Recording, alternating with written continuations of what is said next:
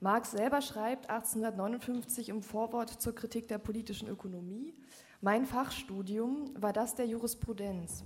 Die Verhandlungen des Rheinischen Landtags über Holzdiebstahl und Parzellierung des Grundeigentums, die amtliche Polemik, die Herr, Herr von Schaper, damals Oberpräsident der Rheinprovinz, mit der Rheinischen Zeitung über die Zustände der Moselbauern eröffnete, Debatten endlich über Freihandel und Schutzzölle gaben die ersten Anlässe zu meiner Beschäftigung mit ökonomischen Fragen. Die erste Arbeit unternommen zur Lösung der Zweifel, die mich bestürmten, waren eine kritische Revision der Hegelschen Rechtsphilosophie. Eine Arbeit, wovon die Einleitung in den 1844 in Paris herausgegebenen deutsch-französischen Jahrbüchern erschien. Meine Untersuchung mündete in, den, in, dem Ergebnis, dass Rechtsverhältnisse wie Staatsformen weder aus sich selbst zu begreifen sind, noch aus der sogenannten allgemeinen Entwicklung des menschlichen Geistes, sondern vielmehr in den materiellen Lebensverhältnissen wurzeln, deren Gesamtheit Hegel nach, den, nach dem Vorgang der Engländer und Franzosen des 18. Jahrhunderts unter dem Namen bürgerliche Gesellschaft der politischen Ökonomie zu suchen sei. Marx schreibt mit dieser, wie er es selber nennt, ähm, Skizze über den Gang seiner Studien, Studien im Gebiet der politischen Ökonomie, dass er also selber einige Wandlungen vollzogen hat. So können wir also unterschiedliche Modi und Motive der Kritik feststellen, angefangen bei den Frühschriften bis hin zum Kapital und auch bis zur Kritik ähm, des Gotha-Programms. Dieses Podium handelt nun über die Frage, welche unterschiedlichen Ansätze und Motive der Rechtskritik können wir denn bei Marx finden? Welche Stärken und Schwächen hat denn so eine Rechtskritik oder haben denn die verschiedenen Motive und Ansätze? Und vielleicht mit welchem Ansatz oder mit welchen Ansätzen lässt sich unsere Gesellschaft heute am besten begreifen und kritisieren? Oder was können wir damit heute anfangen? Ja, ähm, zur Beantwortung dieser Fragen haben wir heute ähm, hier ähm, Christoph Menke und André Kistner. Äh, Christoph Menke ist Professor für Philosophie in Frankfurt am Main. Seit dem Sommersemester 2009 äh, leitet er das Forschungsprojekt Normativität und Freiheit im Exzellenzcluster Normative Orders an der Universität Frankfurt. In seinem Aufsatz Die andere Form der Herrschaft, Marx Kritik des Rechts von 2013 versucht Menke die Rechtskritik als soziale Kritik des Rechts zu rekonstruieren. Das heißt, als eine Kritik, die das Recht nur als andere Form von Herrschaft und Ausbeutung sieht. In seinem Vortrag heute wird er uns erzählen, welche Kritikansätze oder Motive zum Weiterdenken beim jungen Marx zu finden sind und ob diese Ansätze oder Motive noch tauglich sind, die Rolle und Funktion des Rechts heute zu erklären oder zu kritisieren. Äh, André Kissner ist Mitglied der AG Rechtskritik und studiert an der Universität Potsdam Philosophie. Er schreibt gerade seine Masterarbeit über Karl Marx, Kritik der bürgerlichen Gesellschaft. Und ja, jetzt, Herr Menke, Sie haben das Wort. Ja, vielen Dank. Ähm, ich freue mich, hier sein zu können und Ihnen ein paar Überlegungen vorzustellen. Äh, so ausgreifend wie angekündigt wird es nicht. Also das, das ist, glaube ich, ein Thema, das, das sich nicht in einer halben Stunde ähm, bewältigen lässt. Ich versuche was Bescheideneres. Ich versuche, ähm, ich möchte ein, eine Fragestellung, die, Mark, die man beim, äh, vor allem beim jungen Marx finden kann, aufnehmen und ähm, rekonstruieren und fragen, so, ob die Gestalt, in der äh, Marx diese Fragestellung oder dieses Untersuchungsprogramm ausgearbeitet hat, ausreichend ist oder an welchen Stellen oder an welcher Stelle wir meines Erachtens hier äh, weitergehen äh, müssen. Das Ganze sind fünf kurze Abschnitte aufgeteilt. Ich rede ungefähr eine halbe Stunde nur, damit Sie nicht ungeduldig werden. Das erste, der erste Abschnitt heißt äh, Marx Rätsel. Die bürgerlichen Revolutionen, die seit dem 18. Jahrhundert die Ordnungen traditioneller Herrschaft umstürzen, sind vor allem anderen dadurch bestimmt, dass sie gleiche Rechte, die Rechte des Menschen und Bürgers erklären.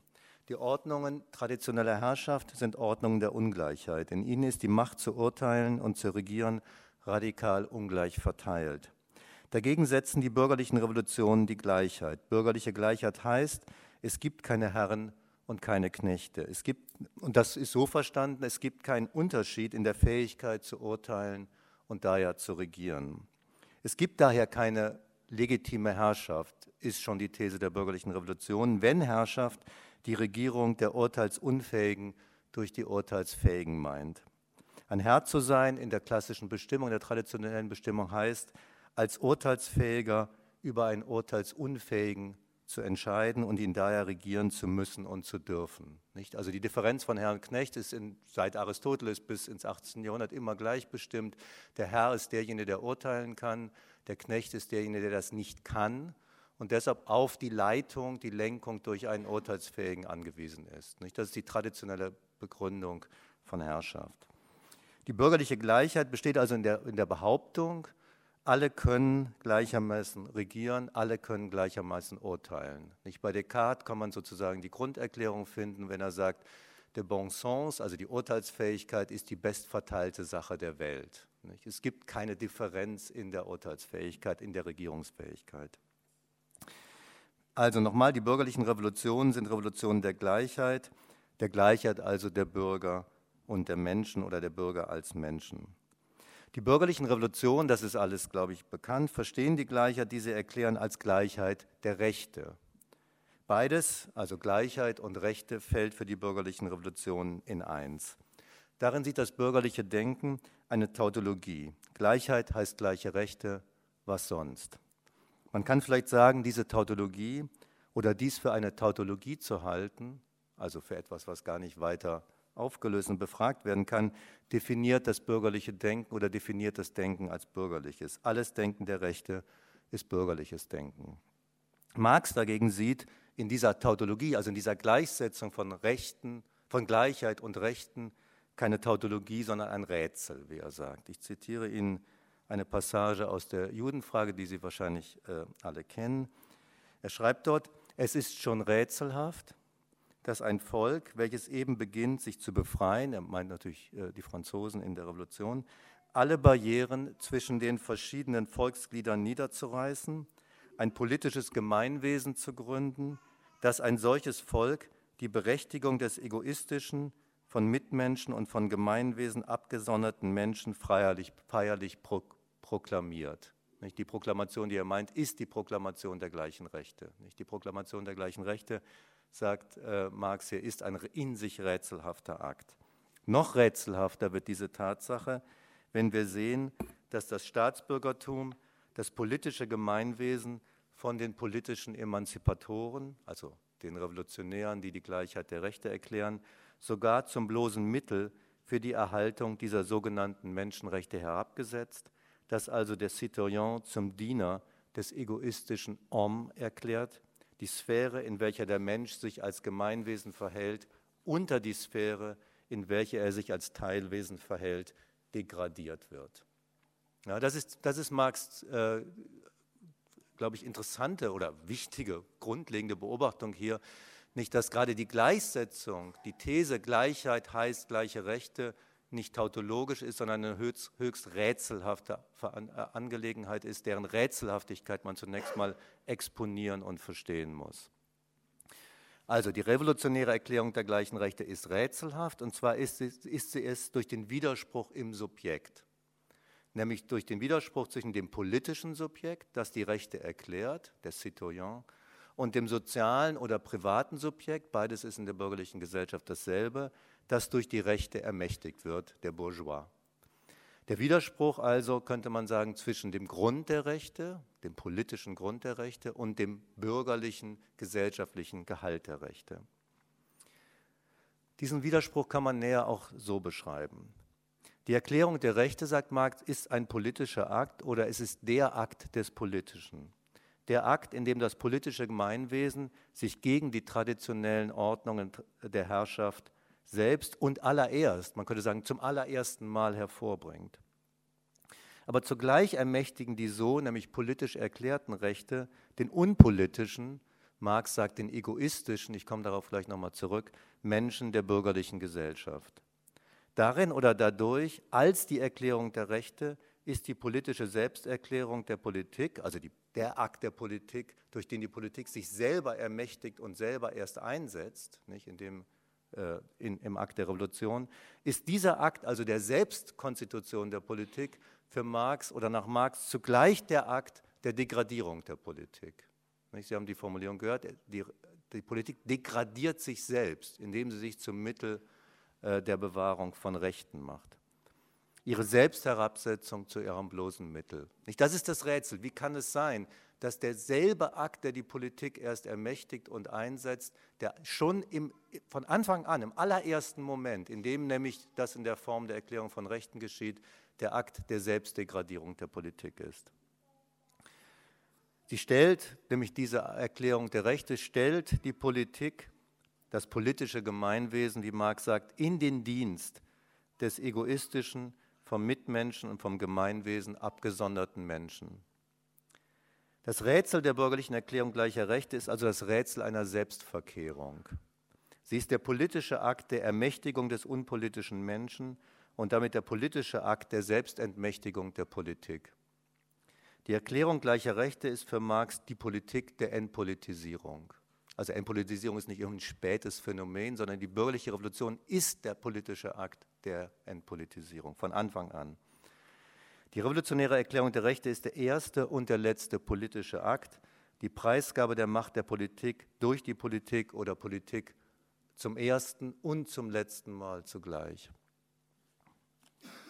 Gut, zweiter, das ist das Rätsel. Das Rätsel, äh, glaube ich, das Marx vollkommen zu Recht beschreibt, das wir natürlich jetzt noch genauer diskutieren müssen und für das wir sozusagen eine theoretische Analyse und Lösung brauchen.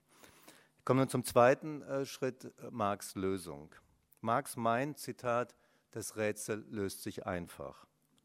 Diese Lösung besagt in kürzester Fassung wiederum, Zitat, alles aus der Judenfrage, die politische Revolution, also die Revolution, die Rechte erklärt. Das, also politische Revolution, wissen Sie, heißt in der Judenfrage immer bürgerliche Revolution. Man kann auch sagen, die bürgerliche Revolution, die politische Revolution ist zugleich die Revolution der bürgerlichen Gesellschaft. Das ist die Lösung. Nicht? Warum, oder, warum ist der politische Akt der bürgerlichen Revolution, der politische Akt der Selbstkonstitution der Politik zugleich die Selbstdegradierung der Politik, weil es die Revolution der bürgerlichen Gesellschaft ist. Das ist die Antwort, die Marx gibt. Und das heißt nochmal Marx, die politische Emanzipation, also wiederum in Form der bürgerlichen Revolution, ist zugleich die Emanzipation der bürgerlichen Gesellschaft von der Politik. Nicht die Emanzipation der Politik von den traditionellen Formen der Herrschaft ist hier in diesem Akt zugleich die Emanzipation der Gesellschaft von der Politik. Marx Rätsel noch einmal ist also, dass die bürgerliche Revolution das politische Gemeinwesen zu einem Mittel für die Rechte des unpolitischen Menschen degradiert. Marx Lösung dafür ist, dass die bürgerliche Politik durch die Erklärung der Rechte die bürgerliche Gesellschaft von der Politik emanzipiert. Das kann man nur ein bisschen genauer beschreiben und kommt dann, glaube ich, zu, zu, einer, zu einer, Einsicht bei Marx, die, äh, die, absolut zentral ist und meines Erachtens äh, festzuhalten und zu unterstreichen ist, nämlich die Formbestimmung, wenn man jetzt nach der Formbestimmung dieser politischen Emanzipation fragt. Also wie geschieht denn, durch, in welcher Form geschieht hier äh, politische Emanzipation, dann beschreibt Marx das so, dass sie in der Form der Logik der Voraussetzung und an diesem Wort Voraussetzung muss man jetzt beide Seiten mithören, der Logik der Voraussetzung geschieht. Setzung eines Voraus. Ja, das ist die Logik hier. Genauer einer Voraussetzung, die sich selbst vergisst oder selbst durchstreicht. Ich zitiere nochmal zwei kurze Passagen aus der Judenfrage. Der Mensch als Mitglied der bürgerlichen Gesellschaft ist nun die Basis, die Voraussetzung des politischen Staates, sagt Marx. Zweites Zitat. Die politische Revolution verhält sich zur, zur bürgerlichen Gesellschaft, zur Welt der Bedürfnisse, der Arbeit, der Privatinteressen, des Privatrechts als zur Grundlage ihres Bestehens, als zu einer nicht weiter begründeten Voraussetzung, daher als zu ihrer Naturbasis. Die Logik also ist, der Staat setzt sich die bürgerliche Gesellschaft als seinen Grund voraus. Die Voraussetzung ist also eine Voraussetzung, eine Setzung, die in Sein umschlägt, die das, was sie als Natur, die das, was sie setzt, zugleich als Natur erscheinen lässt und damit zu seiner Naturbasis macht. Und das heißt, die Logik der bürgerlichen Revolution ist die Hervorbringung der bürgerlichen Gesellschaft als einer Naturbasis oder als einer zweiten Natur. Nicht der, der politische Staat ist beständige Arbeit an der Naturalisierung der bürgerlichen Gesellschaft als einer natürlich gegebenen Basis.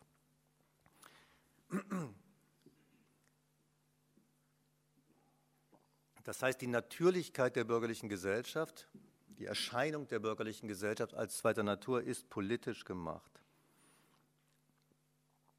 Man könnte jetzt dazu noch mehr sagen, wenn man sich zum Beispiel, überlegt, welche Rolle der Begriff des Menschen hier äh, nach Marx spielt. Nicht der Mensch ist genau eine solche Kategorie der Naturalisierung. Nicht? Dass das Mitglied der bürgerlichen Gesellschaft uns als Mensch erscheint, ist eine Erscheinungsform von Sozialem als Natürliches, äh, genau in diesem kritischen Sinn.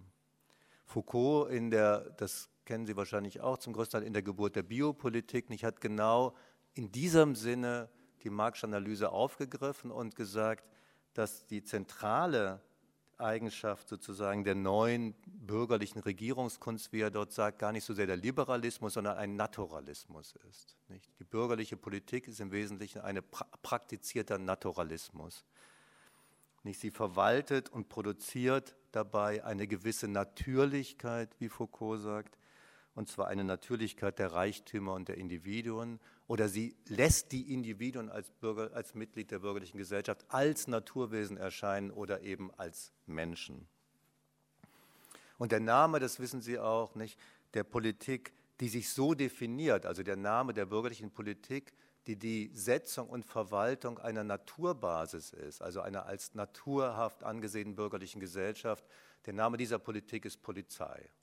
So, so, wird der Polizeibegriff seit dem Ende des, 19, äh, des 18. Jahrhunderts verstanden, bei Hegel und dann in der Tradition nicht. Polizeiliche Politik ist äh, Politik, die etwas verwaltet, was sie damit als na, ihre naturhafte Voraussetzung setzt.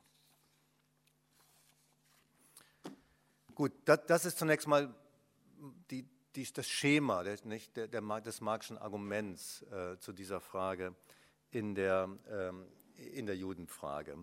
Und nun möchte, möchte ich äh, ganz kurz bezeichnen, warum mir dieses Schema ähm, zwar als Schema äh, vollkommen einleuchtend ist, aber die Durchführung der Analyse oder in welcher Hinsicht mir die Durchführung der Analyse beim Marx, äh, beim frühen Marx unzureichend erscheint.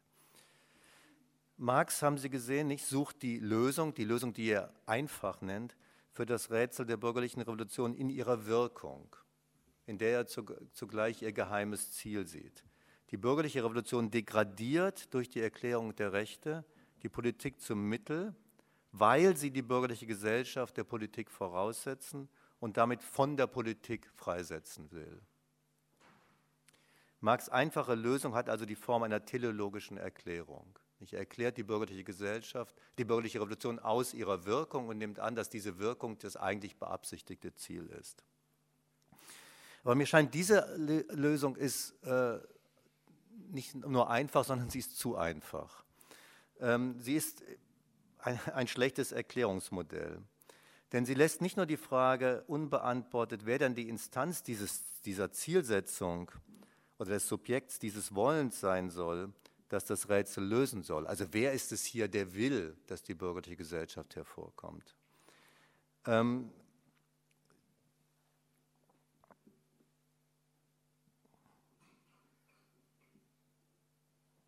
sondern das ist, das ist ein, ein, ein, Einwand, den man hier erheben kann. Der andere Einwand, den ich wichtiger finde, also nicht jetzt eine abstrakte Diskussion über teleologische Erklärungsmodelle von Geschichte, sondern ist, welche Analysearbeit Marx mit dieser, mit dieser Lösung überspringt. Das heißt, welche er selber nicht leistet und welche, glaube ich, von welche Analysearbeit hier geleistet werden müsste, um die, das Marxische Rätsel äh, wirklich äh, lösen zu können.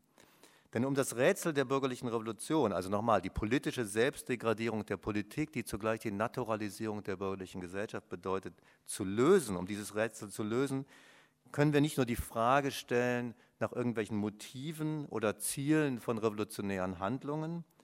Wir können auch nicht nur die Frage, äh, dürfen auch nicht nur die Frage beantworten, welche weiteren Effekte und Wirkungen Folgen denn die bürgerliche Revolution hatte, eben die Etablierung der bürgerlichen Gesellschaft oder des Kapitalismus, sondern ich glaube, wir müssen analysieren, wie die bürgerliche Revolution das tut.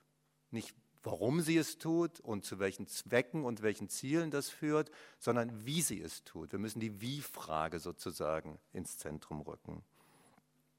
Und das heißt, wir müssen genauer verstehen, wie die bürgerliche Revolution das, was Marx hier, glaube ich, vollkommen zutreffend beschreibt, dadurch tut, dass sie Rechte erklärt, dass sie in der Form der Rechte regiert, dass sie die Regierung der Rechte ist. Das heißt, die gleichen Rechte, die die bürgerliche Revolution erklärt, sind der entscheidende Mechanismus, in der die politische Selbstdegradierung der Politik in der bürgerlichen, in der Polizei, in der bürgerlichen Gesellschaft passiert. Sie sind der entscheidende Mechanismus, durch den die bürgerliche Gesellschaft hervorgebracht wird. Das heißt, was wir verstehen müssen, ist, dieser Mechanismus oder wenn Sie wollen, diese Mechanik der Rechte, wenn wir äh, den, das Rätsel der bürgerlichen Revolution, das Marx hier stellt, ähm, lösen wollen. Wir müssen also äh, zu einer Untersuchung leisten, die, die wir beim frühen Marx zumindest nicht früher finden. Wir müssen eine Untersuchung des Mechanismus der Rechte oder wir müssen eine Untersuchung äh, der Form der Rechte leisten.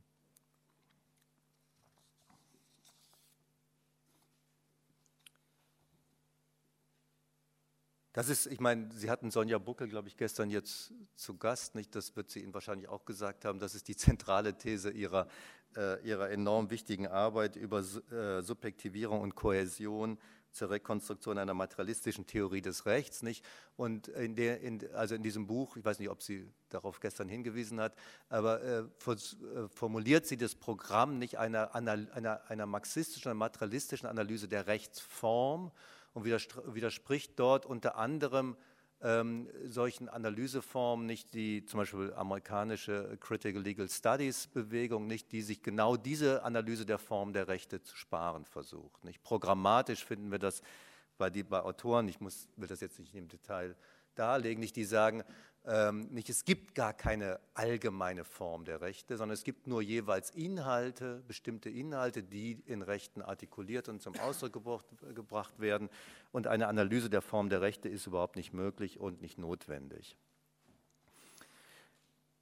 Also noch einmal, äh, anders formuliert lautet also die These oder die These, die ich Ihnen vorschlagen möchte, ist, dass die Grundaufgabe einer Theorie des Rechts, die der vollkommen glaube ich, präzisen und bis heute gültigen Marxischen Problemstellung in zur Judenfrage gerecht werden will, in einer Formanalyse der modernen bürgerlichen, liberalen Figur der Rechte, genauer der subjektiven Rechte bestehen muss.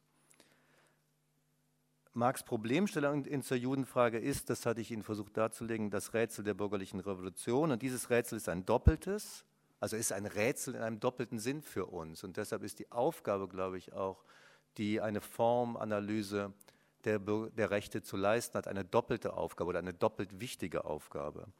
Es ist ein Rätsel, könnte man sagen, für die Erklärung, für die Theorie, also für die Erklärung der bürgerlichen Gesellschaft, die durch die bürgerliche Revolution zwar nicht hervorgebracht, aber abgesichert wurde. Und es ist ein Rätsel für das politische Handeln, ähm, nämlich für die Frage nach demjenigen äh, politischen Handeln, das die bürgerliche Gesellschaft äh, zu attackieren und zu verändern vermag. Früher hätte man das revolutionäres Handeln genannt.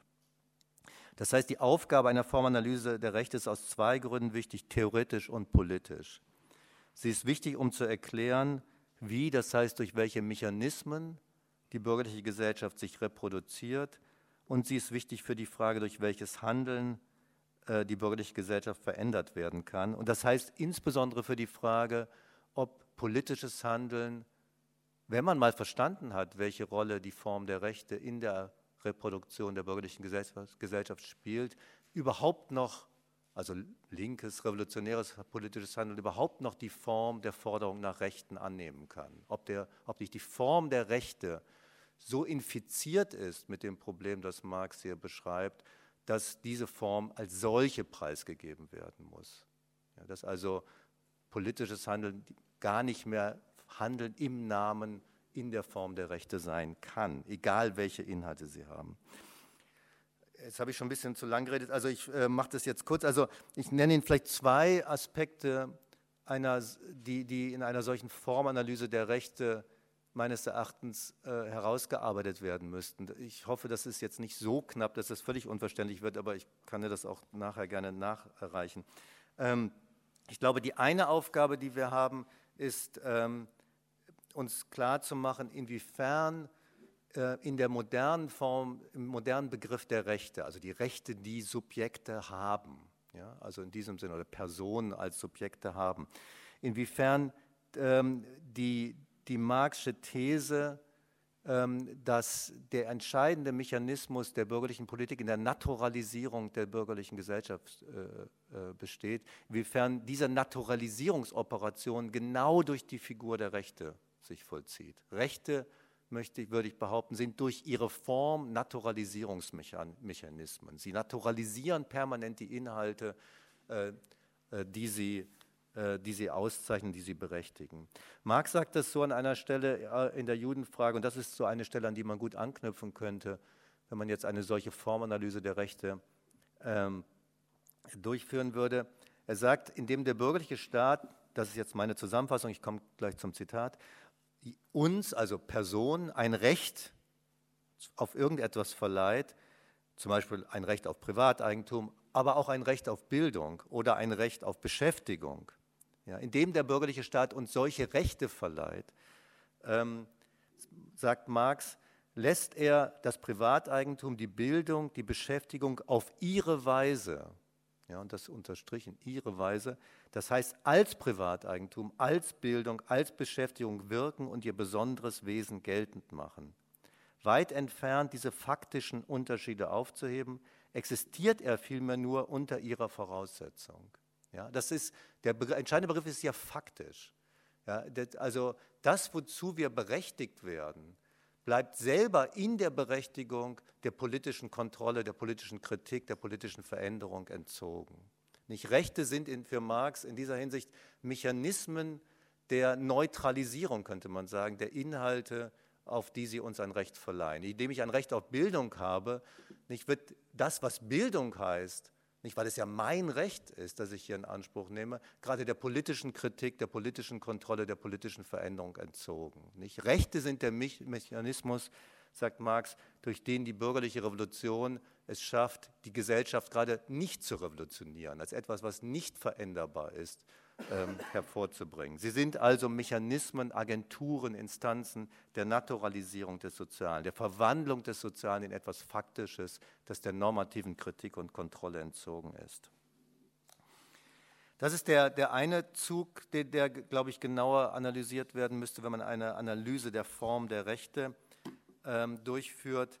Ähm, man kann das auch so machen, man könnte, glaube ich, ganz gut hier Adornos Begriff des Positivismus benutzen. Nicht Positivismus ist für, für Adorno ja nicht nur irgendeine verrückte Wissenschaftstheorie, sondern Positivismus ist die Grundoperation, der, mit dem ähm, in der bürgerlichen Gesellschaft ähm, Gehalte der Kritik entzogen werden. Nicht? Indem man sie nämlich als etwas Gegebenes behandelt, das deshalb alt, weil es ja gegeben ist, weil es eine Tatsache ist, äh, so zugleich Instanzen letzter Autorisierung werden, äh, die, die der Kritik, der dialektischen Veränderung, der, der, der Reflexion entzogen sind. Und das genau das, nicht?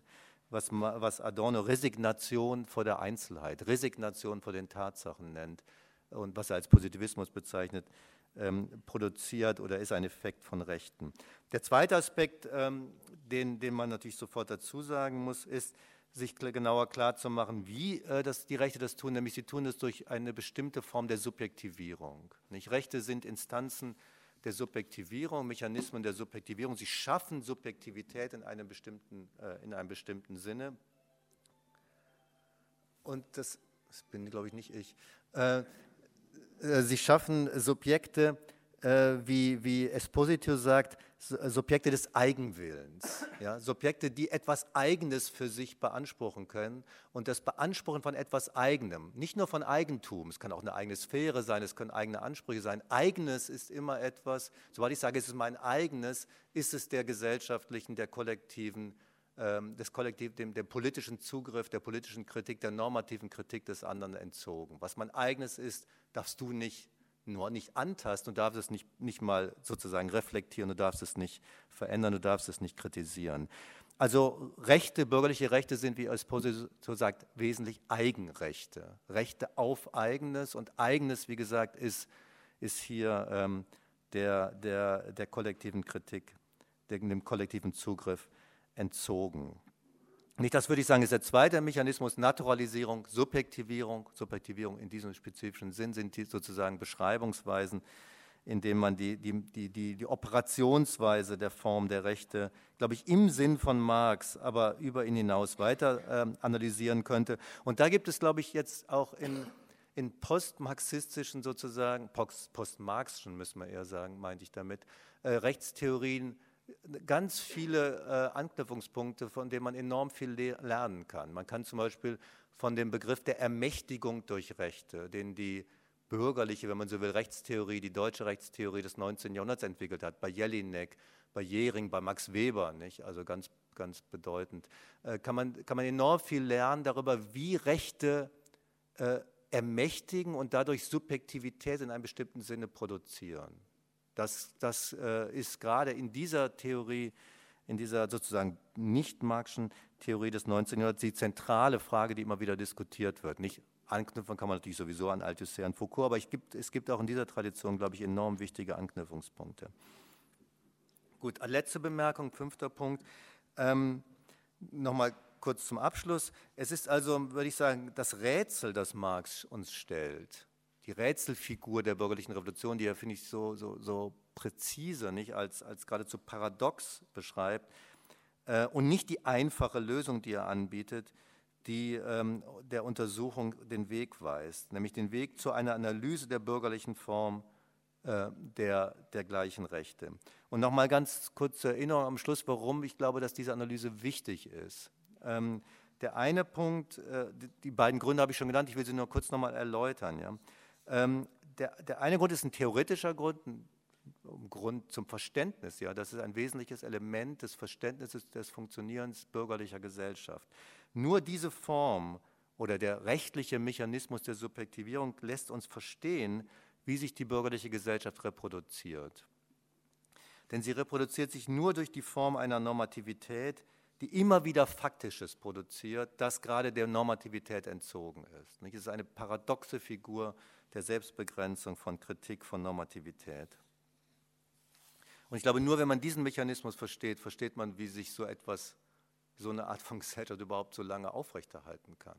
Nicht? Weil sie immer wieder Entzug produziert vor dem äh, reflektierbaren, vor, vor, vor, der Reflexion, vor der Kritik, vor der, vor, vor der Veränderung.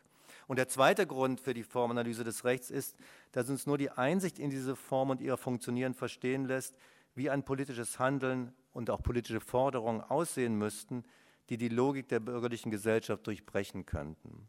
Marx hat schon an den Sozialisten, also den Sozialisten des 19. Jahrhunderts, hat schon die Sozialisten dafür kritisiert, dass sie ihren Forderungen und damit ihrem politischen Handeln die Form der Rechte gegeben haben. Das ist, das ist die Hauptkritik, scheint mir, jenseits vieler Details, also seiner Kritik an Proudhon in, in den Grundrissen, seiner Kritik an, an den Sozialdemokraten in, im Gothaer Programm.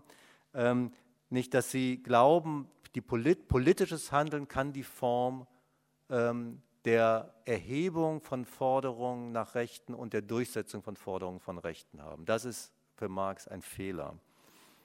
Ähm, und zwar könnte man den Fehler vielleicht auch so formulieren, dass hier die, dass die Sozialisten, also diejenigen Positionen, die Marx ja kritisiert als sozialistisch oder sozialdemokratisch, ist mir egal, wie sie das nennen, der Logik des Liberalismus folgt. Denn der Liberalismus ist ja selber eine Position der Kritik, das sollte man nie vergessen. Nicht? Aber sie ist eben ähm, eine Position der Kritik, die an die Form der Rechte gebunden bleibt. Nicht die Form der, der Kritik, die wir im, im Liberalismus und in, bei diesen sozialistischen Positionen finden, ist immer, hat immer die gleiche Struktur, Konfrontation einer schlechten Wirklichkeit mit berechtigten Ansprüchen. Und diese berechtigten Ansprüche werden, werden irgendwie als Rechte, die man hat, äh, verstanden. Ähm, Ansprüche auf den Ertrag der Arbeit, Ansprüche auf Subsistenz, Ansprüche auf Bildung, Foucault beschreibt es weiter, Ansprüche auf Leben. Aber sie sind immer Ansprüche auf etwas Eigenes. Die Etablierung von Rechten äh, führt also, das sehen die Liberalen und die Sozialisten auch, führt zu Ungleichheiten, aber gegen, diese Ungleichheiten wird immer wieder neue Rechte in Anspruch genommen, so als würden die Rechte sozusagen nur zufälligerweise die gleichen Rechte, die immer wieder gefordert werden, zufälligerweise in Ausbeutung, in Normalisierung, in Ungleichheit führen. Es gäbe es gar keinen inneren Zusammenhang zwischen der Gleichheit der Rechte auf der einen Seite und den, den Ungleichheiten, den Herrschaftslogiken auf der anderen Seite. Nicht? Das heißt, sowohl der Liberalismus wie der Sozialismus, also der von Marx kritisierte, vielleicht haben Sie einen anderen Sozialismusbegriff, das ist mir wurscht, es geht mir nicht ums Wort hier, ja? also, sondern es geht um eine Politik der Rechte. Ja? Die Politik der Rechte, der gleichen Rechte, versteht überhaupt nicht, äh, könnte man mit Marx sagen, muss man mit Marx sagen, welcher innerer Mechanismus hier wirkt zwischen der Gleichheit der Forderungen und der Ungleichheit der Verhältnisse, die genau durch die Realisierung und durch nichts anderes als die Realisierung dieser Forderung etabliert wird. Und äh, ich glaube, das ist die Form der Kritik, die Marx zurückweist äh, in seinen frühen Schriften, wenn er äh, diese Form der Kritik, Konfrontation einer schlechten Wirklichkeit mit, der, mit den guten, gerechten Ansprüchen, wenn er diese Kritik vulgär nennt. Das nennt er eine vulgäre Kritik, nicht in der Kritik des Hegelschen Staatsrechts. Die vulgäre Kritik sagt, er verfällt in einen dogmatischen Irrtum. Sie kritisiert, indem sie mit ihrem Gegenstand kämpft. Ich glaube, das sollte uns zu denken geben. Nicht Kritik ist, reicht, reicht nicht, es reicht nicht, mit einem Gegenstand zu kämpfen. Dann hat man eigentlich noch gar nichts gemacht. Ja. Dem stellt er dann, wie Sie, das ist eine berühmte Passage, die Sie vielleicht auch diskutiert haben in den letzten Tagen, stellt er das, was er die wahre Kritik nennt, entgegen, manchmal auch die philosophische, und sagt, die wahre Kritik konfrontiert also nicht das Falsche mit dem dogmatisch gesetzten Richtigen, sondern die wahre Kritik zeigt die innere Genesis der Sache, die sie kritisiert. Ja, also Kritik ist Genealogie, könnte man sagen. Kritik muss die Genesis der Sache entwickeln, die sie kritisiert. Sie beschreibt, also Kritik ist hier, bevor sie kämpft, ist sie Beschreibung. Ja, sie beschreibt den Geburtsakt der Sache, die sie kritisiert. Sie erklärt die Sache, sie begreift ihre Genesis, sie begreift ihre Notwendigkeit. Zitat Ende. Die äh, Aufgabe der Kritik also nach Marx ist es nicht, Ansprüche gegen das Bestehende zu richten, sondern zu begreifen, wie das Bestehende gerade durch die Verwirklichung von Ansprüchen hervorgebracht worden ist. Wodurch also die Rechte, die gleichen Rechte, die Genesis, wie er sagt, der Wirklichkeit sind, gegen die sie gerichtet werden diese Genesis des Bestehenden aus den Ansprüchen zu begreifen, also wie gleiche Ansprüche, revolutionär erhobene gleiche Ansprüche 1789 zu Kapitalismus führen, heißt also ihre spezifische Form zu verstehen, also diesen Mechanismus zu verstehen. Wie kommt das, nicht, dass gleiche Rechte zu ungleichen Verhältnissen führen? Das ist, glaube ich, die Aufgabe, äh, die einer Formanalyse subjektiver Rechte oder einer Formanalyse des Rechts gestellt ist. Danke.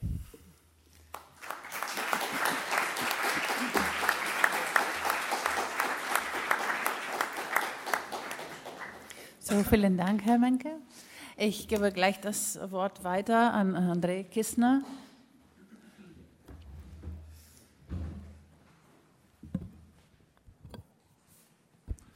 Könnt ihr mich gut hören? So?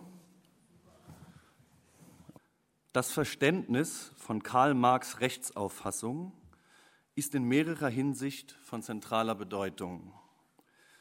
Zunächst einmal ist es unerlässlich, wenn man den intellektuellen Werdegang der kritisch-theoretischen Auseinandersetzung von Marx mit den modernen entstehenden bürgerlich-kapitalistischen Gesellschaften begreifen will. Bekanntlich beginnt seine intellektuelle Laufbahn ja mit dem Jurastudium und seine ersten Schriften und Manuskripte, die berühmten Artikel aus der Rheinischen Zeitung, bis einschließlich zur Judenfrage kreisen allesamt um den Zusammenhang menschlicher Emanzipation mit den Fragen des Rechts. Zum Zweiten und direkt damit zusammenhängend macht dies Verständnis nicht nur nachvollziehbar, weshalb Marx es für notwendig erachtete, sich der Kritik der politischen Ökonomie zuzuwenden, sondern es wirft auch ein Licht auf das politische Element innerhalb des schönen Wörtchens politische Ökonomie und damit sozusagen auf die impliziten wie expliziten Äußerungen des sogenannten reifen Marx, das heißt des Kritikers der politischen Ökonomie, über und gegen das moderne Rechtsverhältnis, auch wenn das Marxische Gesamtwerk keine fertige Rechts- und Staatstheorie liefern kann. So kann doch immerhin ausgemacht werden, welche Erwartungen und Illusionen Marx bezüglich der politisch-juridischen Emanzipation nicht mehr teilte. Mit anderen Worten, dies Verständnis hilft, das Niveau seiner Kritik zu bestimmen. Drittens erhält dies dann natürlich auch sein eigenes Verständnis von menschlicher Emanzipation, kurz um das, was er mit dem Begriff des Kommunismus verbindet, beziehungsweise was er nicht damit verbindet. Marx Äußerungen zu einer befreiten Gesellschaft sind von ihm mit Bedacht spärlich. Und dennoch lässt sich in ihnen das antizipierte Ziel der kooperativen Eigentätigkeit der Menschen ausfindig machen, welche nicht nur den elenden und krisenhaften Gegensatz von Kapital und Arbeit, sondern auch den von Politik und Ökonomie aufheben soll. Schlussendlich kulminieren diese drei miteinander verschränkten Punkte in der Frage nach der gesellschaftstheoretischen Aktualität eines solchen Programms. Ich möchte dazu sagen, dass ich die drei vorhergehenden Punkte schon aus dem Blickwinkel ihrer Aktualität, die sie meines Erachtens besitzen, entwickeln werde, weswegen die hiesige Darstellung selektiv genannt werden darf. So wird etwa die Sozialismuskonzeption aus dem kommunistischen Manifest hier überhaupt keine Rolle spielen. Diese Punkte will ich hier in aller Kürze und damit ebenso bloß skizzenhaft wie pointiert entwickeln.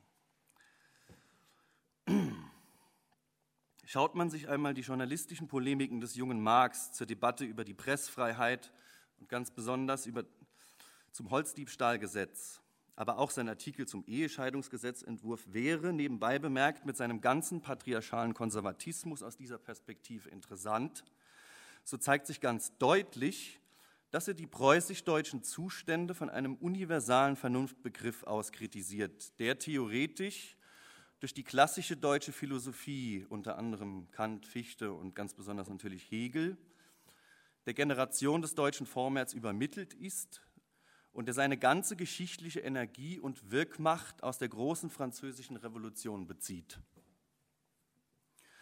Dieser Vernunftbegriff teilt bei Marx eine durchaus nicht begründete Gerechtigkeitsvorstellung, die auf einem größtenteils implizit normativen und emphatischen Begriff des Menschen beruht, demzufolge gerecht nur das sein kann, was allen gleichermaßen zukommt oder woran alle gleichermaßen teilhaben. In der Debatte über die Pressfreiheit drückt sich sein bloß vorausgesetzter Vernunftbegriff der Gerechtigkeit in einer unbedingten Annahme und Forderung, der menschlichen Fähigkeit zur politischen Freiheit, zur Mündigkeit, zur Selbsttätigkeit, ja und auch zur Vollkommenheit, ohne dass damit schon gesagt wäre, worin diese bestände. Die Bekräftigung dieses Vernunftbegriffs verläuft vorwiegend über die polemische Zurückweisung der Argumente gegen diese Fähigkeiten des Menschen zu positiver Freiheit. Über die Zurückweisung etwa des Argumentes, dass der Mensch von Natur aus roh, unvollkommen und unmündig sei und daher der paternalistischen Erziehung, Präventivgesetzgebung und eine feste ständische Ordnung benötige, welches die herrschenden Landstände in den rückständigen deutschen Territorien gegen die progressiven Kräfte vorbringen. Ja, der ganze Text besteht in einer minutiösen Führung ad absurdum dieser Argumente, die von der uneingeschränkten Forderung nach Freiheit der Meinung und der Presse und vor allem auch der Veröffentlichung der Landtags- Versammlung und ihrer gesetzgebenden Beratungen getragen ist. Die Öffentlichkeit im Sinne sozialer Allgemeinheit bildet in diesem Text den End- und Anfangspunkt des nicht elaborierten Vernunftbegriffes von Marx. In der Debatte über das Holzdiebstahlgesetz geht Marx noch einen Schritt weiter. Denn sein universaler Gerechtigkeitsbegriff tritt hier in Gegensatz zu den modernen privatrechtlichen Verhältnissen, womit insbesondere das Recht auf Privateigentum gemeint ist, die auch auf dem deutschen Territorium, wenn auch behutsam, sich zu etablieren beginnen. Marx beruft sich in diesem Artikel auf das Gewohnheitsrecht der Bauern, das Raffholz in den fürstlichen Wäldern zum eigenen Gebrauch aufzusammeln, welches durch das neue Gesetz als Diebstahl am Privateigentum des Fürsten geahndet werden soll.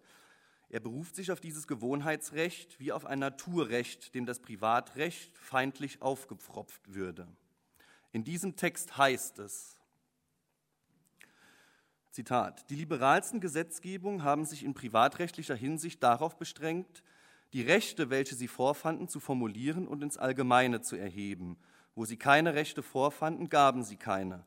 Die partikularen Gewohnheiten schafften sie ab, aber sie vergaßen dabei, dass wenn das Unrecht der Stände in der Form willkürlicher Anmaßung das Recht der Standeslosen in der Form zufälliger Konzessionen erschien. Ihr Verfahren war richtig gegen die, welche Gewohnheiten außer dem Recht, aber es war unrichtig gegen die, welche Gewohnheiten ohne das Recht hatten. Und weiter unten, so wenig ihr nun die Menschen mit euren Hühneraugen, so wenig müsst ihr sie mit den Augen eures Privatinteresses beurteilen. Das Privatinteresse macht eine Sphäre, worin ein Mensch feindlich mit ihm zusammentrifft, zur Lebenssphäre dieses Menschen. Es macht das Gesetz zum Rattenfänger, der das Ungeziefer vertilgen will. Denn er ist kein Naturforscher und sieht deshalb in den Ratten nur Ungeziefer. Aber der Staat muss in einem Holzfrevler mehr sehen als den Frevler am Holz, mehr als den Holzfeind. Hängt nicht jeder seiner Bürger durch tausend Lebensnerven mit ihm zusammen und darf er alle diese Nerven zerschneiden, weil jener Bürger selbst einen Nerv eigenmächtig zerschnitten hat? Marx wendet hier gewissermaßen das bürgerliche Naturrecht gegen sich selbst, indem er nicht nur die adligen und sonstige Privilegien, sondern ebenso das Recht auf Privateigentum als unrechtmäßig das heißt als gesellschaftsfeindliches Prinzip denunziert. Auch hier ist die Argumentation folgende.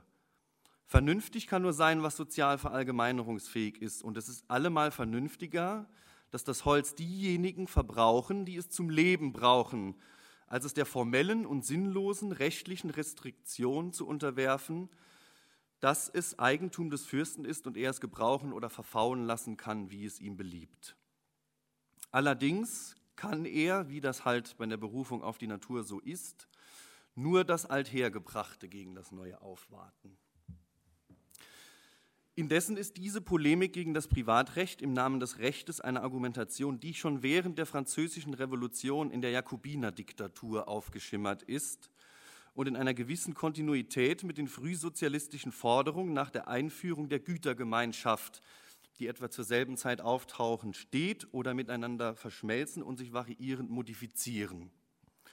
Und es ist ja bekanntlich dann auch in Paris, wo Marx und sein Freund Friedrich Engels in regen persönlichen Kontakt mit kommunistischen Handwerkern und Arbeitern kommen. Doch bevor wir zum Kommunismus kommen, möchte ich noch auf Marx Artikel zur Judenfrage eingehen. Denn dort zeigt sich, dass ein universaler und normativer Gerechtigkeitsbegriff immer mehr in den Hintergrund tritt zugunsten des positiven Verständnisses der modernen gesellschaftlichen Entwicklung in kritischer Absicht.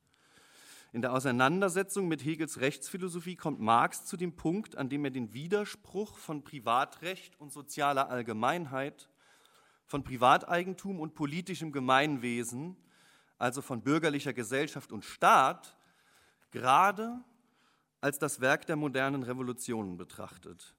Die Forderung nach politischen Freiheiten wie Meinungs- und Pressefreiheit, Versammlungsfreiheit, allgemeines Wahlrecht, öffentlicher Zugang zu allen Staatsämtern und dergleichen werden nun als nicht mehr weitgehend genug betrachtet, da sie die gesellschaftliche Unfreiheit, die Unterschiede der Bildung und des Reichtums, die aus dem rechtlich kodifizierten Privateigentum herrühren, zu ihrer Voraussetzung habe. So schreibt er. Das Zitat ist bereits schon mal genannt worden. Der Staat hebt den Unterschied der Geburt, des Standes, der Bildung, der Beschäftigung in seiner Weise auf, wenn er Geburt, Stand, Bildung, Beschäftigung für unpolitische Unterschiede erklärt, wenn er ohne Rücksicht auf diese Unterschiede jedes Glied des Volkes zum gleichmäßigen Teilnehmer der Volkssouveränität ausruft, wenn er alle Elemente des wirklichen Volkslebens von dem Staatsgesichtspunkt aus behandelt. Nichtsdestoweniger lässt der Staat das Privateigentum, die Bildung, die Beschäftigung auf ihre Weise, das heißt als Privateigentum, als Bildung, als Beschäftigung wirken und ihr besonderes Wesen geltend machen.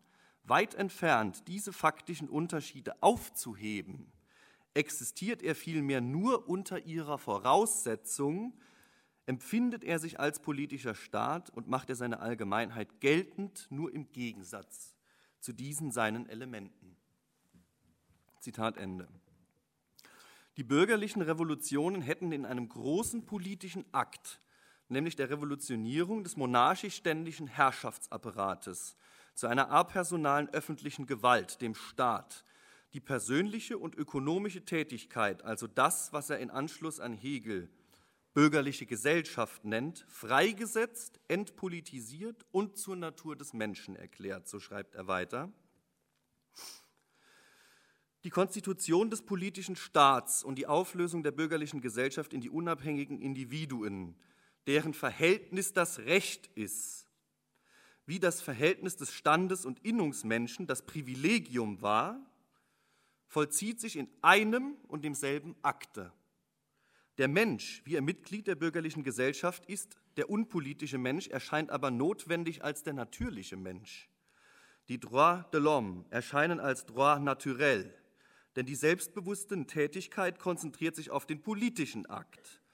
Der egoistische Mensch ist das passive, nur vorgefundene Resultat der aufgelösten Gesellschaft, Gegenstand der unmittelbaren Gewissheit, also natürlicher Gegenstand. Die politische Revolution löst das bürgerliche Leben in seine Bestandteile auf, ohne diese Bestandteile selbst zu revolutionieren und der Kritik zu unterwerfen. Die bürgerliche Gesellschaft wird als das Geheimnis der politischen Revolution entziffert.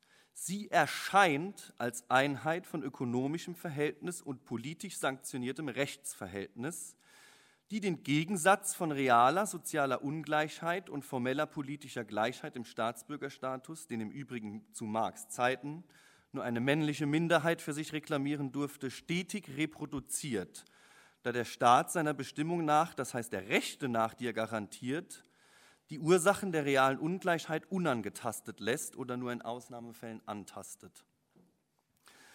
Am Ende seines Aufsatzes lässt Marx noch ganz im Sinne seines damaligen Feuerbachschen Humanismus die menschliche Gesellschaft aufschimmern, in der der Gegensatz von Bourgeois und Citoyen aufgehoben werden soll. Wie eine solche Gesellschaft verfasst sein soll, lässt Marx einigermaßen im Dunkeln. Wichtig bleibt aber festzuhalten, dass ihm diese Erkenntnis dazu verhilft, über die Schwelle des modernen dualistischen politischen Denkens hinwegzuschreiten. Marx wendet sich nun in dieser Abkehr von der rein philosophischen oder humanistischen Kritik zunehmend dem Studium der politischen Ökonomie zu und gewinnt dabei unter anderem einen Prozessbegriff von gesellschaftlicher Produktion. Er kann damit nicht nur den Begriff der bürgerlichen Gesellschaft historisieren, sondern er entlarvt den Produktionsprozess des Kapitals als das Geheimnis der bürgerlichen Gesellschaft, wie er zuvor die bürgerliche Gesellschaft als das Geheimnis der politischen Revolution entlarvte. Ohne hier jetzt nochmal einen Crashkurs in politischer Ökonomie geben zu können, sei doch so viel angedeutet. Marx sieht, dass in der kapitalistischen Produktionsweise der gesamte gesellschaftliche stoffliche Reichtum als wertförmiger Reichtum in Form von Waren erscheint, die auf dem Markt der Zirkulationssphäre des Kapitals gegen Geld eingetauscht werden, zwecks Realisierung des in ihnen enthaltenen Mehrwerts. Dieser Mehrwert kann den Waren aber nur während des Produktionsprozesses durch die Ausbeutung menschlicher Arbeitskraft, die selber zur Ware geworden ist, hinzugefügt werden da es ihre gesamtgesellschaftliche Potenz ist, mehr Dinge zu produzieren, als sie für ihre unmittelbare Reproduktion benötigt. Für die ökonomische Analyse selbst ist natürlich die Analyse des Mehrwerts und seiner Bewegungsformen sowie, die, sowie der Strategien seiner Produktion und Aneignung seitens des Kapitalisten von zentraler Bedeutung. Doch macht Marx im Kapital, besonders mit Blick auf die Zirkulationssphäre des Kapitals, einige gewichtige Aussagen, über den Zusammenhang von ökonomischem Verhältnis und Rechtsverhältnis. Er schreibt, dass die, Zitat, äh, dass die Waren nicht zum, selbst zum Markte gehen können, Zitat Ende, sondern von mit Willem begabten Individuen ausgetauscht werden müssen, die sich im Austausch zueinander als Personen verhalten. Das heißt, sie anerkennen sich als freie und gleichberechtigte Marktteilnehmer, deren Tausch und dessen Gelingen privatrechtlich garantiert ist. Zitat.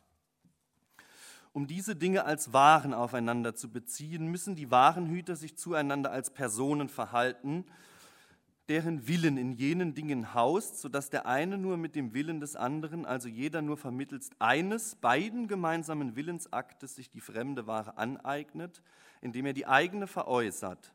so müssen sich daher wechselseitig als Privat, sie, sie müssen sich daher wechselseitig als Privateigentümer anerkennen. Dies Rechtsverhältnis, dessen Form der Vertrag ist, ob nun legal entwickelt oder nicht, ist ein Willensverhältnis, worin sich das ökonomische Verhältnis widerspiegelt. Der Inhalt dieser Rechts- und Willensverhältnisse ist durch das ökonomische Verhältnis selbst gegeben. Die bürgerliche Gesellschaft mit ihrem Rechtsverhältnis samt der daran geknüpften Fiktionen von Freiheit und Gleichheit ruht auf dem ökonomischen Produktionsprozess, in dem Ausbeutung und Unfreiheit herrscht. Ja, in dem das Privateigentum an Produktionsmitteln als Rechtstitel für die private Verfügungsgewalt als Rechtstitel die private Verfügungsgewalt über die Produktion garantiert, wird die Sphäre der gesellschaftlichen Reichtumsproduktion wie es einmal Alexander Kluge und Oskar Negt formulierten, zu einem Arkanbereich erklärt und tendenziell unsichtbar gemacht. Oder anders gesagt, die bürgerliche Gesellschaft oder das, was man heutzutage auch gerne Zivilgesellschaft nennt, konstituiert sich gerade dadurch, dass sie spezifische gesellschaftliche Bereiche zu nicht öffentlichen, das heißt privaten Gegenständen erklärt. Darunter fällt nicht nur die Verfügungsgewalt eines Unternehmens über den Produktionsprozess, sondern nebenbei bemerkt ebenso sehr die patriarchale Verfügungsgewalt des Mannes über die Familie, die Marx nicht thematisierte.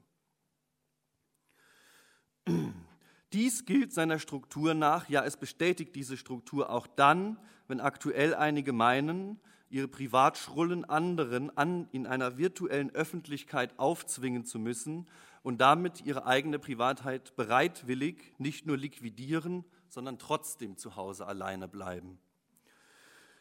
Die Rechtsform als solche, wie ihre allgemeinsten spezifischen Normen, sind keine willkürlichen, in einer beliebigen Praxis ausgehandelten Normen, sondern vielmehr das Resultat einer privatisierten Form der gesellschaftlichen Reichtumsproduktion und seiner Aneignung, der kapitalistischen Produktionsweise einer Form der Produktion, die durch Gewalt hergestellt wurde und global betrachtet sich durch Gewalt reproduziert und folglich fast nur Gewalt zu ihrem Ergebnis haben kann. Vom gewaltähnlichen Stumpfsinn des zivilen Alltags sehe ich dabei noch ab. Diese von Marx vorgenommene Bestimmung der Rechtsform wirft zudem ein Licht auf das, was man seine spezifische materialistische Methode nennen könne, könnte, die fragt, warum, Zitat, dieser Inhalt jene Form annimmt. Zitat Ende. Das heißt, sie geht nicht, das, das heißt, sie geht von spezifischen geschichtlichen, gesellschaftlichen Inhalten der Tätigkeit aus, welche es in ihren geschichtlichen Konkretionen zu erkennen gilt, die notwendig zu spezifisch objektiven Gedanken und Praxisformen gerinnen, den Fetischismen. Auf das Recht bezogen bedeutet das, es kann kein warenproduzierendes ökonomisches Verhältnis ohne Rechtsverhältnis geben. Sie sind geschichtlich betrachtet gleich ursprünglich. Ne, also dieses Zitat, die Konstitution des politischen Staats und die Entlassung der Gesellschaft in ihre Elemente vollzieht sich in einem und demselben Akt. Aber das Recht kann das ökonomische Verhältnis weder aus sich noch aus der Gesellschaft stampfen, sondern es ist eben die Interaktionsform einer vorausgesetzten negativen Vergesellschaftung durch das Kapital.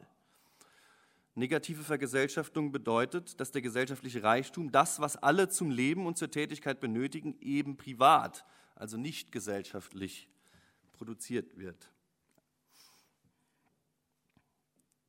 Aber dass das sozusagen die Struktur, dass das gerade die gesellschaftliche Struktur ist. Wie der sowjetische Rechtstheoretiker Eugen Paschukanis in seinen jungen Jahren im Anschluss an die eben zitierte Passage über den Austauschprozess aus dem Kapital gesehen hat, wird der ökonomische Fetischismus der wahren Geld-, Kapital- und Arbeitsfetisch durch den Rechtsfetischismus ergänzt und vervollkommnet. Mit Blick auf diesen fetischistischen Zusammenhang sprach Marx auch von der Lohnform an die sich alle Gerechtigkeitsvorstellungen des Proletarisierten knüpften, obwohl er diesen Punkt, wie bereits angedeutet, seiner ökonomischen Studien wegen dann nicht weiter verfolgte. Doch kann seinen Aussagen zum Recht wenigstens entnommen werden, dass er etwa in Bezug auf politische Kämpfe zumindest mit einer gewissen Skepsis blickte.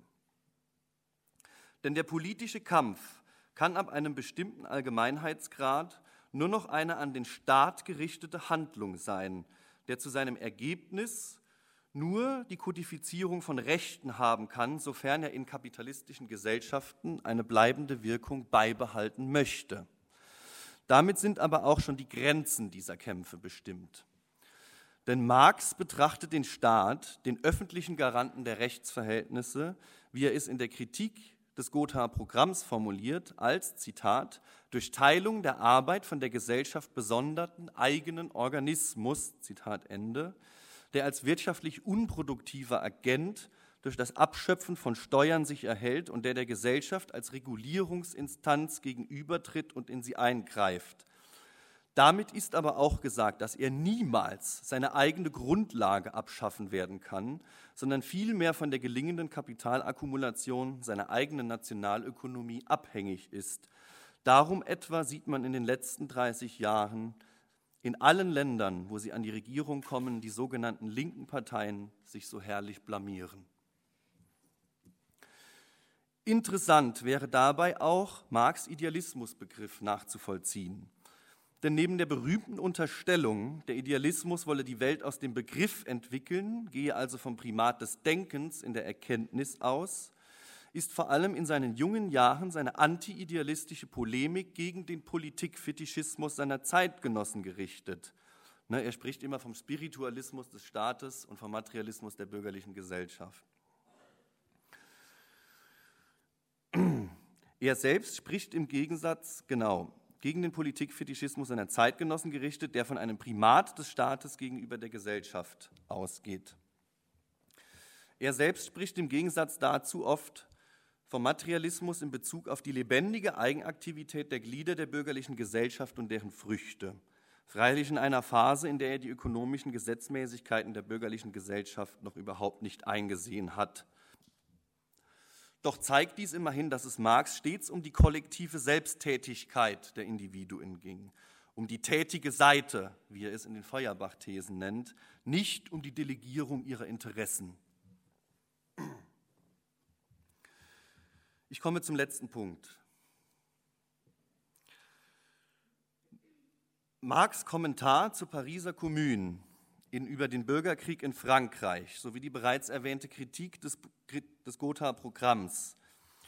Hier gelesen in einer Kontinuität mit seinen Frühschriften und der Kritik der politischen Ökonomie lassen erahnen, dass die Aufhebung des Gegensatzes von Ökonomie und Politik ein zentrales Motiv ist, wenn er von einer möglichen kommunistischen Gesellschaft spricht.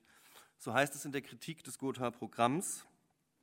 Zitat Innerhalb der genossenschaftlichen auf Gemeingut an den Produktionsmitteln gegründeten Gesellschaft tauschen die Produzenten ihre Produkte nicht aus.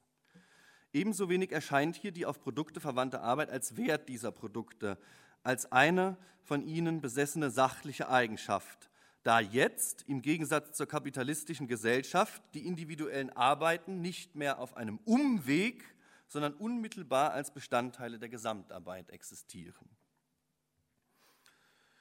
Gedacht wird hier eine frei assoziierte Gesellschaft, in der die Produzierenden die Produktion direkt ihren eigenen Bedürfnissen und Wünschen gemäß regeln.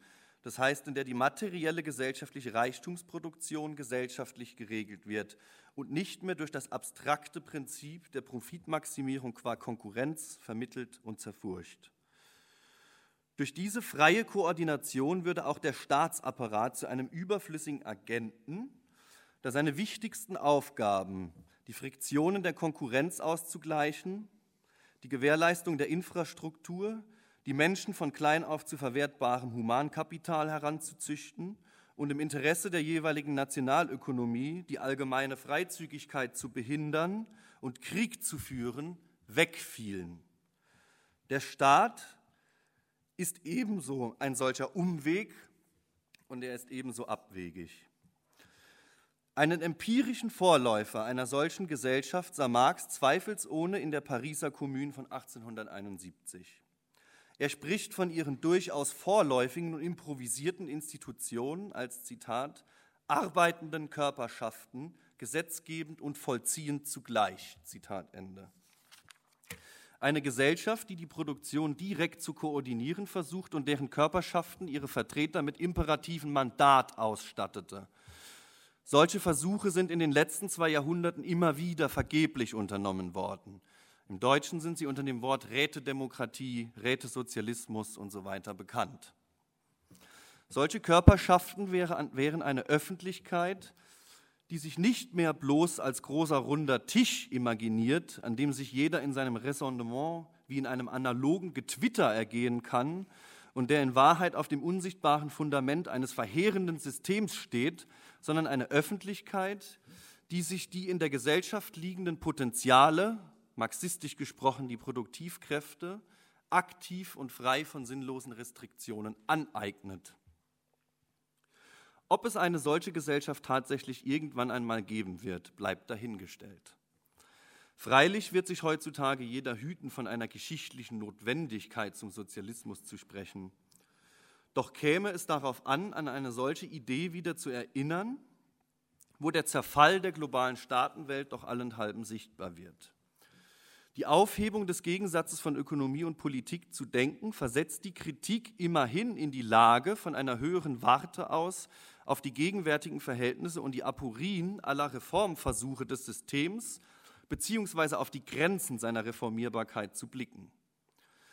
Freilich kann es nicht im Interesse einer solchen Kritik sein, Kämpfe um die Anerkennung als Rechtssubjekte, wie sie in den letzten 200 Jahren nicht nur von der Arbeiterinnenbewegung, sondern auch von Jüdinnen und Juden, von feministischen Bewegungen sowie antikolonialistischen und antirassistischen Bewegungen und vielen anderen Marginalisierten geführt worden sind und wie sie stets aufs Neue geführt werden müssen, mit Blick aufs Ganze zu verneinen oder als falsch abzutun.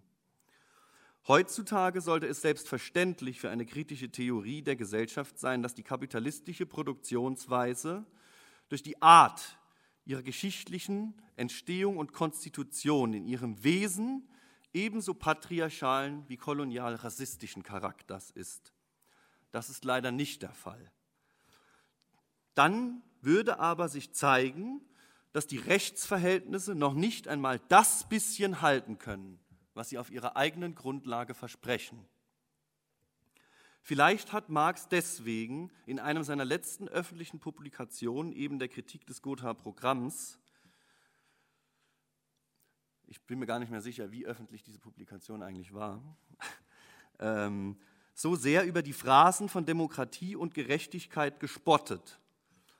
Man könnte dagegen einwenden, dass auch Marx in seiner Kritik unweigerlich Normen voraussetzen müsse, von denen er aus die kapitalistische Gesellschaft überhaupt erst bewerten und kritisieren könne.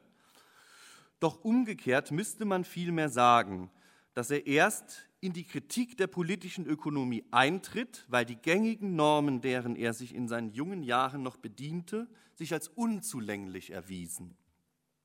Sie wachsen auf demselben faulen Boden, den sie zu kritisieren vorgeben was Marx sozusagen in der Judenfrage ja anhand der Jakobiner-Diktatur zum Beispiel thematisiert. Eher schon ist seine Kritik, wie er es in seinem berühmten kategorischen Imperativ formuliert, von der Empörung gegen alles getragen, was Elend produziert. Daneben bleibt ein unbegründetes Vertrauen in die Fähigkeit des Menschen zur Freiheit, so unbegründet wie sein Vernunftbegriff von Gerechtigkeit damals schon war. Dieses Vertrauen schaut aber in eine ungestaltete Zukunft und seine utopische Energie bezieht sie weniger aus sogenannten menschlichen Veranlagungen als aus den technischen Potenzialen der gesellschaftlichen Entwicklung. Die Trennung der freien Tätigkeit von den objektiven Bedingungen ihrer Verwirklichung die Marx als die entscheidende Bedingung für die Entstehung kapitalistischer Produktionsverhältnisse sah. Diese Trennung wieder aufzuheben, was mit der Abschaffung der Lohnarbeit zum Beispiel in eins fiele, das ist mehr als ein paar Menschenrechte, die jede Sekunde von der globalen Barbarei der Verhältnisse verhöhnt werden. Danke.